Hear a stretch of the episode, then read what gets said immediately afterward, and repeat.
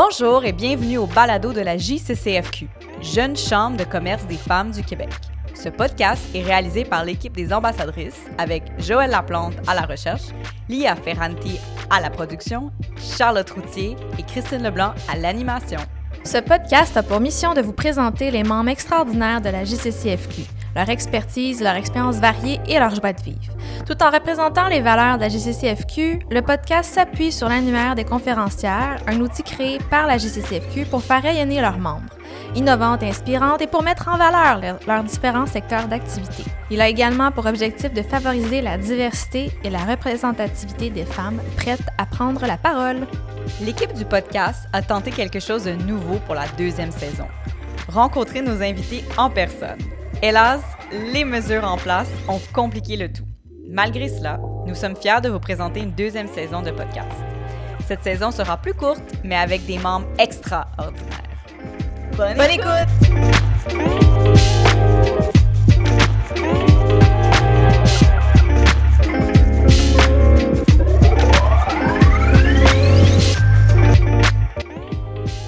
Avec tout ce qui se passe dans le marché immobilier, nous sommes fiers de vous présenter notre prochaine invitée, Ariane Picard.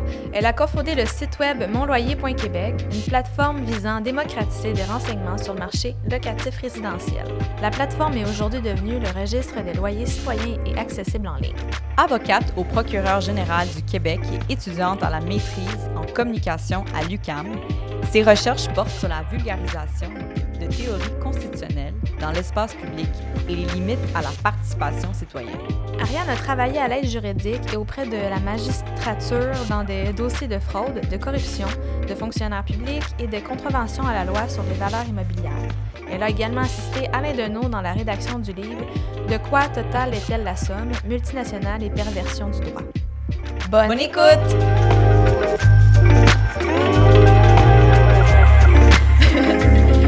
Bonjour Ariane, donc merci beaucoup de, t'avoir accepté de te joindre au podcast de la JCCFQ. Euh, c'est un, un, vrai plaisir de te rencontrer aujourd'hui. Bien, le plaisir est partagé. Non, live de Rosemont, moi, pour ma part. Nous, dans Villeray, fait que pas trop loin. exact, c'est ça, peut-être. euh, dans le fond, commençons par le vif du sujet. On veut en apprendre plus sur toi, ton parcours, puis aussi euh, pourquoi on voulait t'interviewer. Parce que, premièrement, tu es une femme exceptionnelle, je pense, comme tous les membres de la GCCFQ. Mais on voulait savoir, en fait, parce que tu as un parcours quand même euh, qui, avec beaucoup d'expérience, de la communication au droit.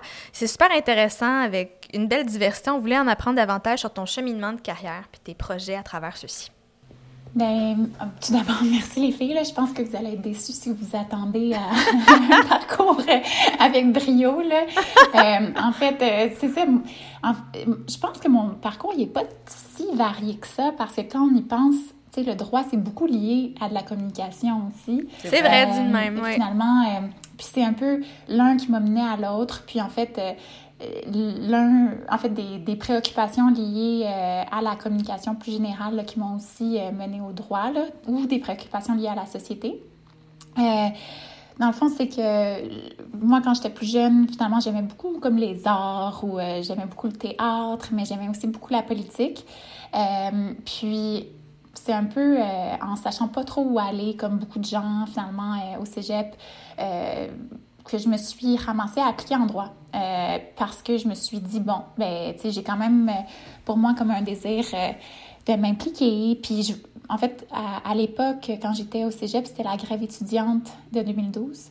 Puis, ça m'avait vraiment beaucoup affectée. Puis, j'avais vu que beaucoup d'avocats s'étaient impliqués. Puis, j'appréciais leur, leur, leur rapport au débat.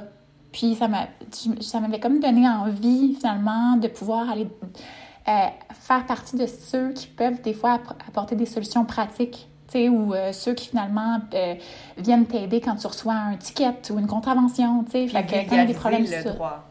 Pardon? Le vulgariser le droit. Oui, c'est ça, exact. vulgariser ou finalement utiliser le droit aussi pour aider. puis, fait, que c'est ça. moi, je me suis comme inscrite en droit pour ça.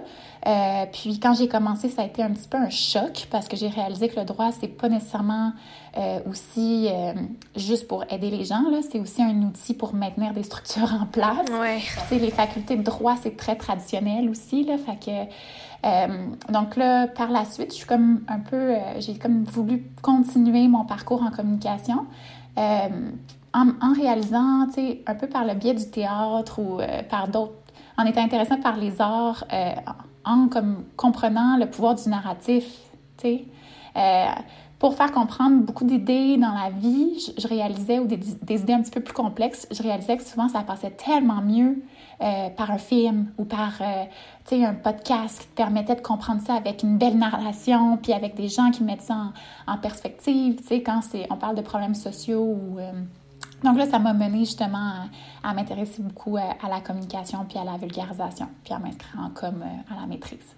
Mais c'est vrai, comme tu dis, qu'ils sont vraiment euh, intimement liés, en fait, parce que tu peux pas euh, être en droit, être avocat, mettons, sans avoir un bon pouvoir de la persuasion, donc une bonne communication, puis une bonne façon de narrer une histoire, en fait, pour amener... Ou même les choix de mots. Les choix de mots, ils font toute la différence en droit, puis je, travaille en communication, donc je sais à quel point euh, les mots sont tous choisis avec attention, puis surtout quand c'est des communications euh, qui vont à un grand public.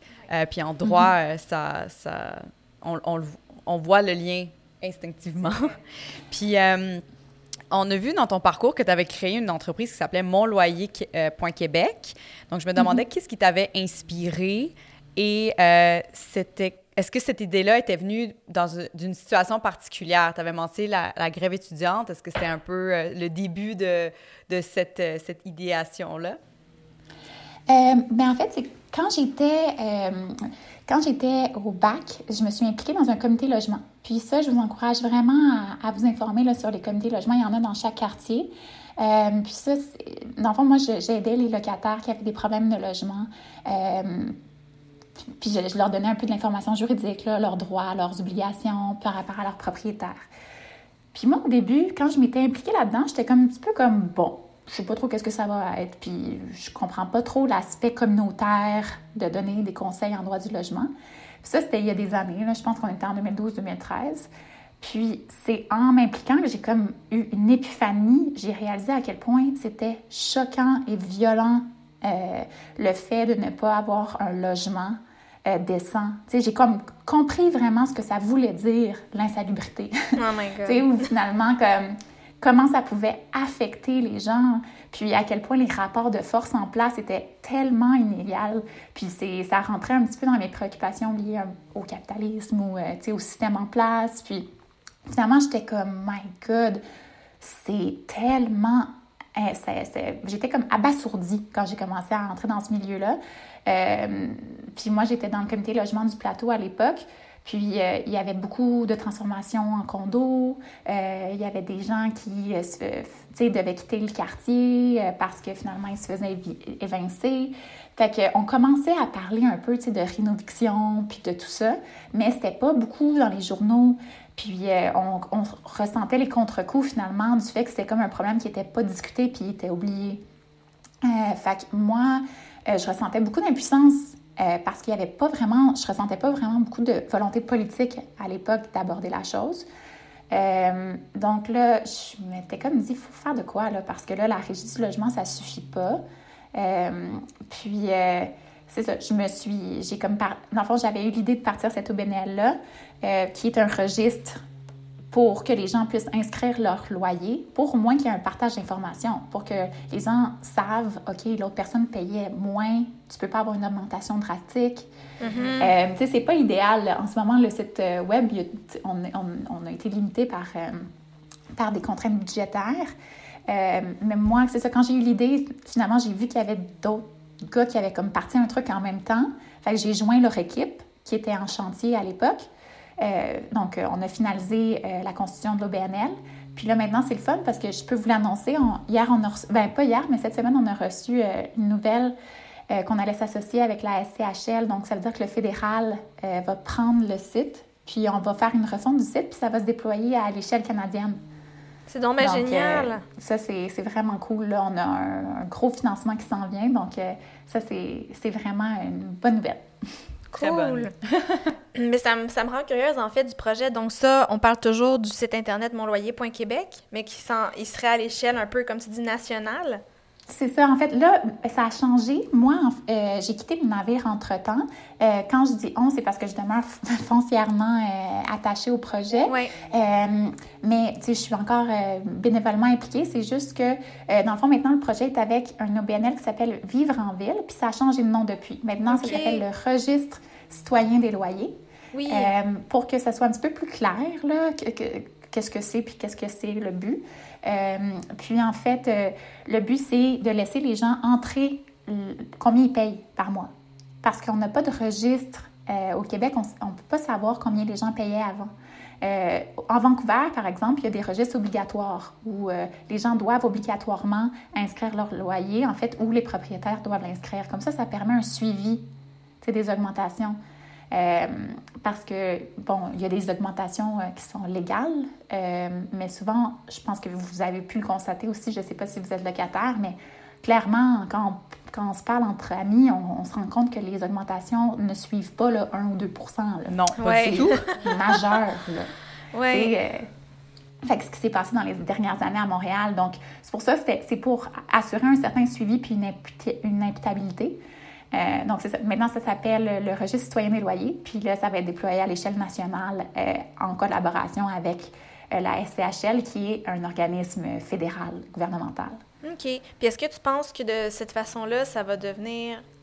Est-ce que c'est de, de base volontaire ou au Québec, maintenant, c'est rendu une obligation aussi des propriétaires de le noter? Est-ce qu'ils euh, en ce moment, c'est encore volontaire. C'est sûr que moi, d'un point de vue personnel, politique, j'aimerais que ça devienne une obligation. Oui. Euh, parce que je pense qu'il y a trop. Tu sais, encore une fois, c'est qu'on on, laisse ça un petit peu dans la. Dans la on laisse ça un peu au locataire, finalement.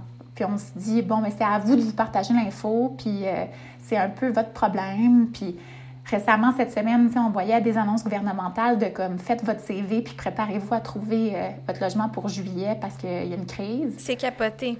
Tu sais, c'est un peu, c'est de faire déplacer la responsabilité d'un problème public, social, général sur les épaules des locataires qui doivent un peu se dépatouiller avec tout ça. Fait que pour moi, puis c'est ça, c'est comme, ben, passez-vous l'information entre vous, mais je trouve que ça devrait comme, devenir une obligation tu as totalement euh, raison. position parce qu'après, ben, on pourrait finalement, le gouvernement aurait des données qui l'obligeraient à agir devant la crise, tu sais. Fait que, Mais ça me parle beaucoup ce que tu dis, Ariane, tu sais, puis je pense dans, les, dans les autres podcasts qu'on a enregistrés, on parlait aussi d'environnement puis de, de, développement durable, puis je pense que c'est aussi ça, c'est qu'on ramène tout à l'échelle individuelle quand le problème devrait être pris à une échelle collective, nationale, mondiale même, tu sais, pour que tout le monde ait des meilleures conditions, puis je pense que ça ferait juste améliorer le bénéfice de tous au final.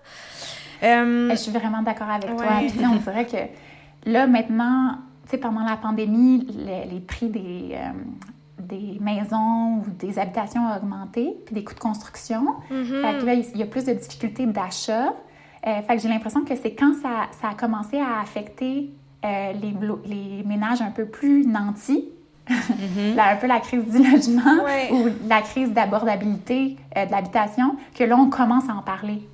Mais avant, on n'en parlait pas de, des, des, problématiques de logement. Fait que c'est ça, c'était comme individualiser un problème puis laisser ça un petit peu aux plus vulnérables en disant, ben comme, faites votre CV, tu sais. Ah, je sais, c'est capoté. Puis c'est pas, je pense que c'est le début de quelque chose, puis on aimerait que ça s'arrête là, en fait, que ça n'aille pas plus loin. Mais ça m'amène à, justement, est-ce que tu t'es intéressé un peu à, au prix à la valeur immobilière. Dans le fond, ma question est la suivante, c'est que tout le monde, dans les dernières années, surtout avec la pandémie, on l'a vu à quel point que beaucoup de gens qui, sont, qui ont fait une exode de la ville pour s'en aller dans un territoire plus loin, en campagne, se ressourcer, pour différentes raisons. Euh, est-ce que ça, ça va influencer, tu penses, le prix des loyers? Parce qu'il y a eu quand même une perte d'habitants à Montréal. Fait que j'étais curieuse de t'entendre si tu avais entendu là-dessus ou si tu t'es informé sur la mhm. question, en fait?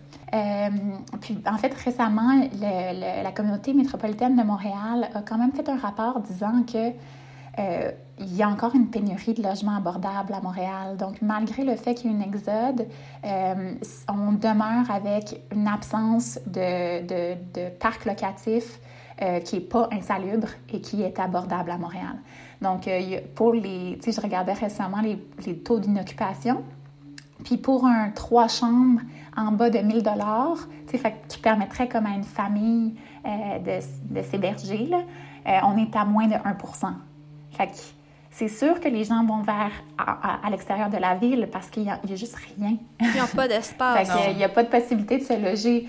Fait que c'est difficile, là. Puis ça, ils continuent d'avoir, en tout cas là, je le disais un petit peu récemment, mais les différents experts continuent de dire que ça, il y a une crise à Montréal de logements abordables.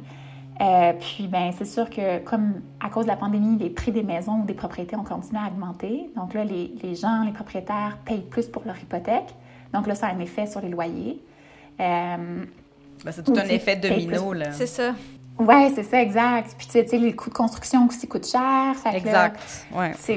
Mais l'Union des municipalités aussi parlait comme, même si tu sors de Montréal, c'est fou aussi, là, parce que justement, il y a eu un engouement ailleurs. Euh, il paraît que certaines municipalités, là, il y a eu une augmentation des loyers de, 20, de 10 à 20 Wow. Euh, une lettre ouverte signée par l'Union des, municipalités, puis ils se disent comme on n'est pas prêts, là, nous. qu'est-ce, qu'est-ce qui se passe? y a, les gens, ils, sont, ils sont plus capables de se loger. Ouais. Puis, outre le, loyer, je trouve que des fois, comme les nouvelles constructions, ils sont même pas faites pour accueillir des familles, donc des, des 6,5, 5,5. Euh, c'est de plus en plus rare. Puis quand tu vois des nouveaux blocs, c'est souvent comme des 3,5. Mais... Ils t'annoncent ouais, 3,5 à comme partir de 300 000. Des comme, mais voyons donc! C'est pas durable, c'est des bachelor pads. Comme, ben, à un moment donné, quand tu veux une famille, tu peux même pas vivre euh, plus longtemps à certains endroits. Donc, je trouve que c'est fait... Euh, c'est fait juste pour profiter de la personne qui, de certaines personnes et pas de, de la société at large. non, c'est ça, je suis d'accord avec toi. C'est comme une, en fait, c'est pas des solutions à la crise. Non, non, non, C'est comme. Ben, je, puis je pense que les gens qui construisent des condos euh, de, des trois n'ont pas nécessairement comme but d'avoir une solution à la crise. Non, euh, c'est juste une solution à leur portefeuille. ouais. Puis est-ce que tu, tu, dirais que le marché des loyers au Québec est déréglé? Euh, puis on, a parlé un peu des, des, des, causes et conséquences, mais pourrais-tu nous, nous, éclaircir un peu plus sur ça? Mais tu sais, je pense que peut-être qu'il faut se demander c'est quoi un marché réglé? Comme, tu sais, déréglé, C'est quoi qui fait la normalité? parce que souvent, euh, on entend c'est tellement. Si tu entends des, des groupes, des regroupements pour les locataires, les regroupements pour les locataires vont dire c'est complètement déréglé, c'est violent, c'est, euh, ça fonctionne pas. Puis quand tu entends les, euh, les, propriétaires, eux disent, ben non, on n'est pas encore euh, au niveau de Vancouver ou Toronto, notre marché doit, tu encore a, comme beaucoup de valeur à prendre, puis en tant que propriétaire, nous, on perd au change. fait que je pense que c'est tu sais, il faut se questionner, bon, est-ce que la norme, ça devrait être Vancouver, ben, Toronto, Los hein. Angeles, New York, tu sais, où les gens... Non!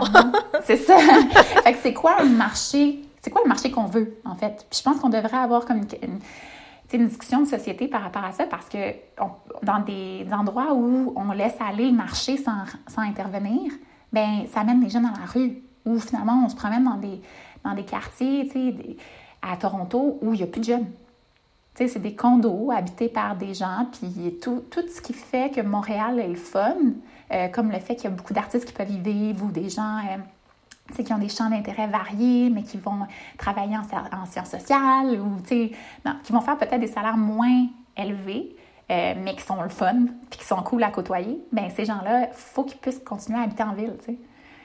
puis à Toronto puis à Vancouver, mais c'est plus difficile. puis je pense que c'est ça qui fait la beauté de Montréal. Euh, donc, il va falloir comme, avoir une discussion sur, ben, est-ce que c'est quoi un marché réglé? Parce que là, actuellement, on n'a pas beaucoup de règles en place pour réguler euh, finalement euh, le marché qui, est comme, qui, qui, se fait sur les bases du capitalisme. Mais est-ce qu'on veut des villes comme New York où les gens finalement vivent avec des rats, puis je, je, fais ça gros, là, mais où c'est vraiment dur d'habiter. Oui. Ça me rend euh, curieuse d'en savoir plus. Tu, parlais des comités de logement. Euh, c'est quoi les sujets de discussion qui sont à la table, tu sais, dans chacun des quartiers? C'est quoi qui vous anime, euh, à avoir first le comité, puis c'est quoi les sujets, justement? Parce que, comme qu'on dit, je, je pense pas que ça doit partir de vous, c'est encore de plus haut, mais à l'échelle du comité, qu'est-ce qui peut être fait, en fait, dans chacun des arrondissements ou des villes pour pouvoir régler ce problème, en fait? Bien, honnêtement, je pense que je, je, je m'intéresse beaucoup à la chose, mais comme ça fait longtemps que moi, je, m'étais, je me suis impliquée dans un comité logement, je me sens très mal à l'aise de dire comme c'est ça qui se dit. Juste selon ton expérience, en fait. Par rapport à mon expérience, bien, moi, quand j'étais impliquée, euh, on parlait beaucoup des rénovations dans le plateau. Euh, on parlait beaucoup, finalement, des transformations, de l'utilisation, parce que, tu sais, dans le fond, les propriétaires doivent, sont limités dans leur possibilité de reprendre les logements ou de les augmenter euh, ou de faire des rénovations puis d'augmenter par la suite. Puis, mais on parlait beaucoup de l'utilisation, euh, c'est un peu malhonnête, des règles en place par les propriétaires qui disent Ah oui, je reprends euh, ton logement pour loger ma fille.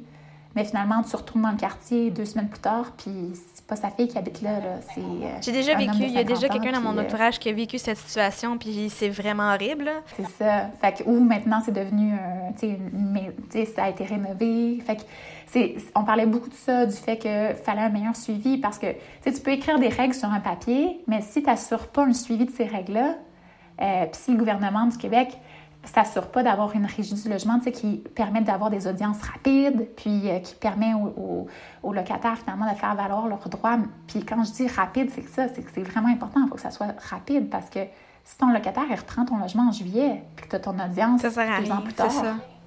ça sert à rien. C'est rire du monde. fait que c'est ça, c'est en tout cas, on parlait beaucoup de ça à l'époque dans les comités logements. Euh, c'est sûr qu'il y a une coordination avec la Ville de Montréal. Je pense qu'il y a une sensibilité de la Ville de Montréal.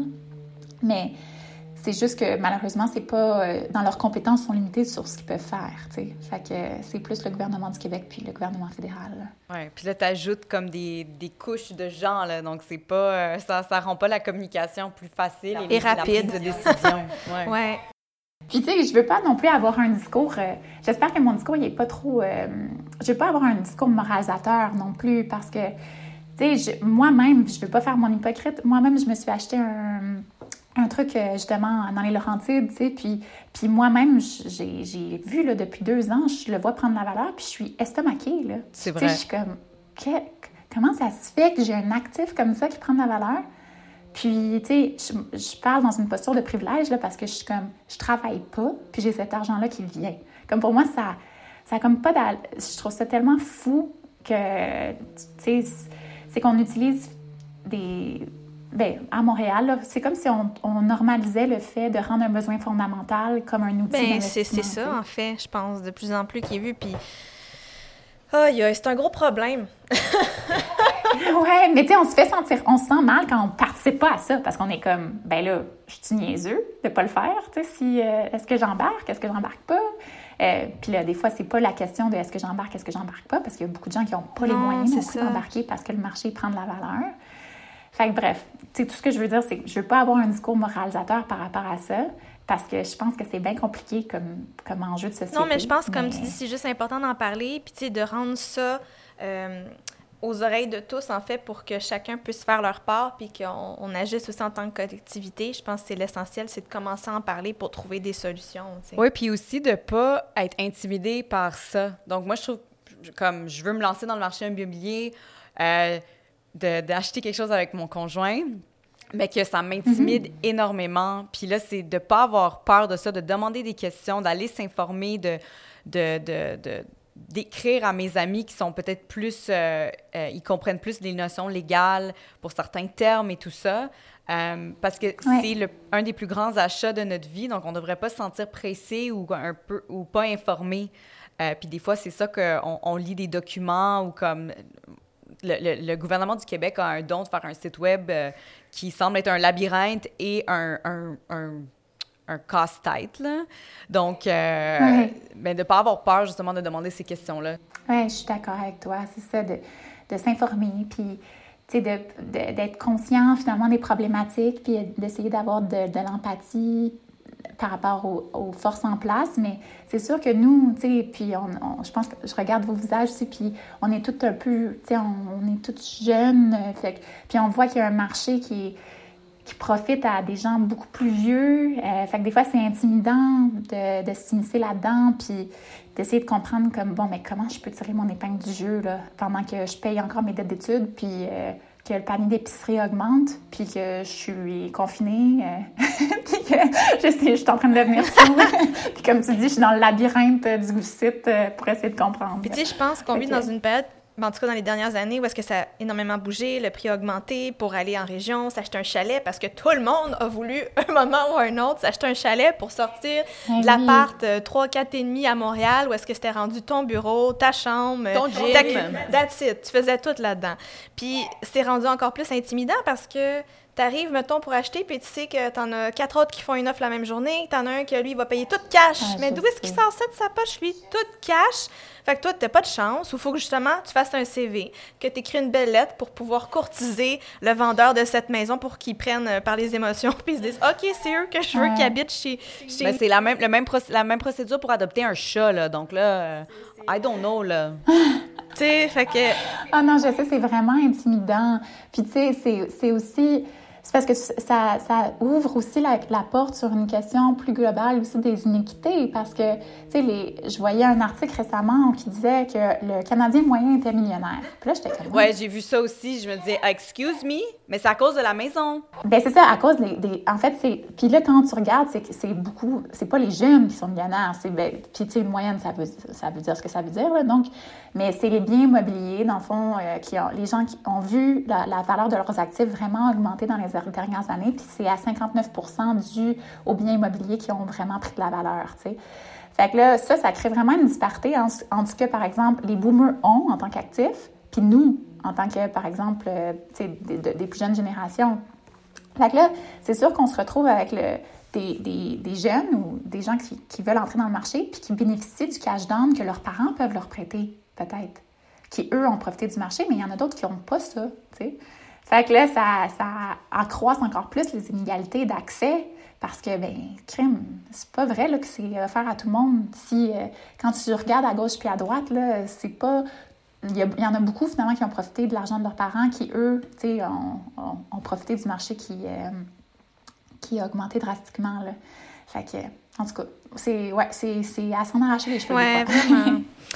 Ben, pour continuer, là, Ariane, en t'écoutant parler depuis tantôt, on voit vraiment que tu as eu un côté dans ton parcours qui est très humain, très empathique, je pense, pour la cause des gens, pour, pour cette cause-là aussi de- du logement, etc. Mais je pense, comme tu disais, là, au niveau, fondamentalement, toi, tu avais besoin euh, de, faire de quoi qui va apporter de quoi aussi à la collectivité, de ce que j'en comprends, du moins, euh, avec des projets qui ont un impact réel, tu.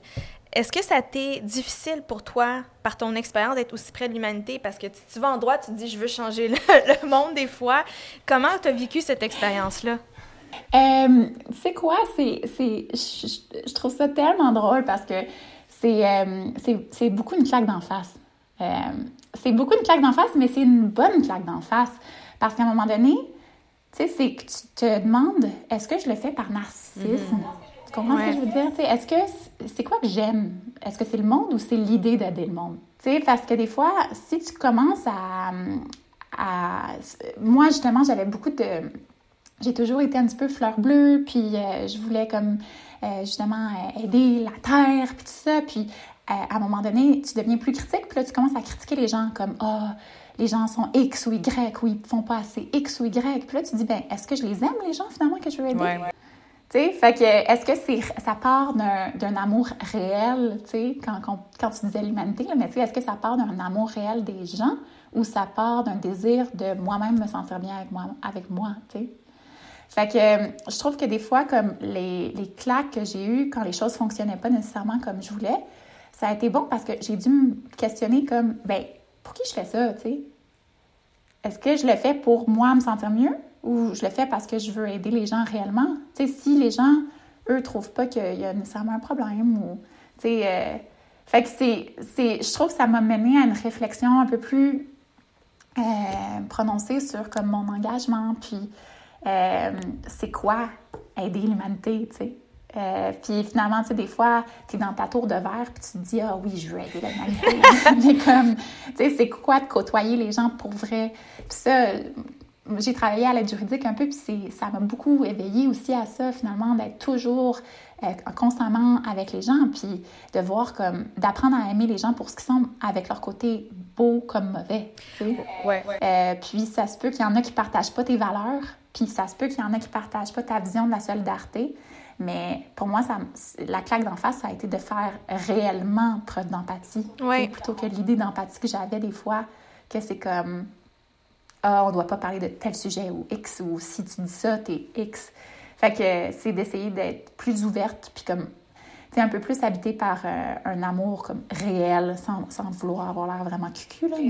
mais, un amour comme réel de ce que c'est qu'être humain, comme vraiment imparfait, puis vraiment comme, tu sais, qu'il y a ses contradictions, euh, plutôt que euh, d'avoir mes idées comme du parcours parfait, de l'avocate parfaite euh, qui va sauver le monde. Fait que, tu sais, c'est ça. C'est, c'est- oui, ça a toujours été important pour moi d'avoir des valeurs, puis d'être- de, de me rapprocher des gens.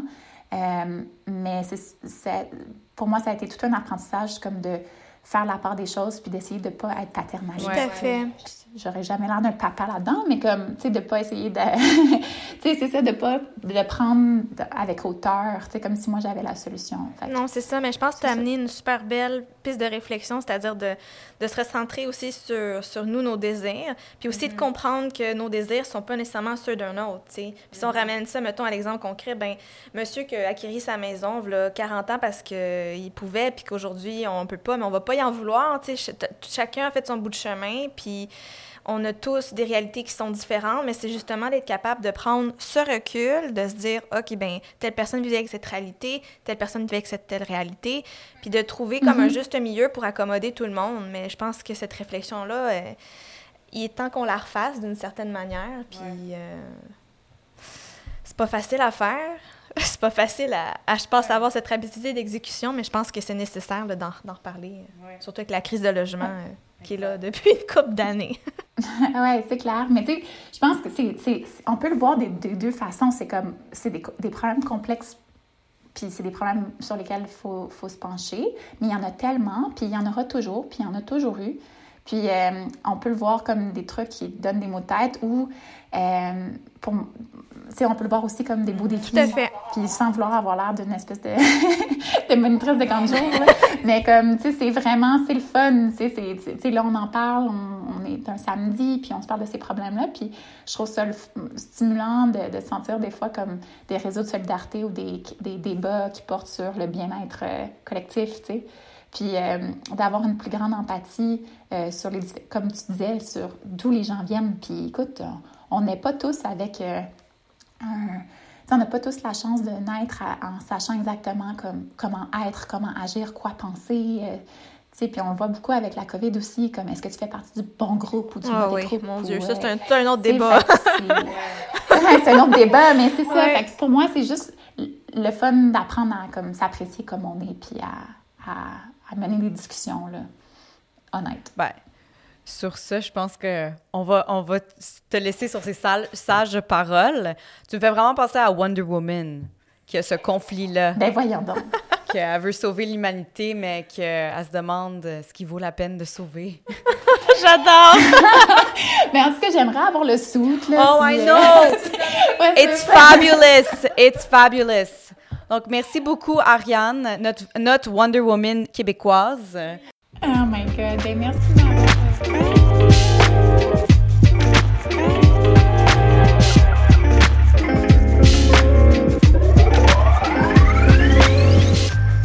Ce podcast est propulsé par À la 3 Média. Merci d'avoir écouté cet épisode de notre balado de la JCCFQ. Vous pouvez trouver tous nos épisodes sur votre plateforme de podcast préférée. Et pour devenir membre et participer à toutes nos activités, cliquez sur le lien dans la description pour accéder au site de la GCCFQ. Like and subscribe!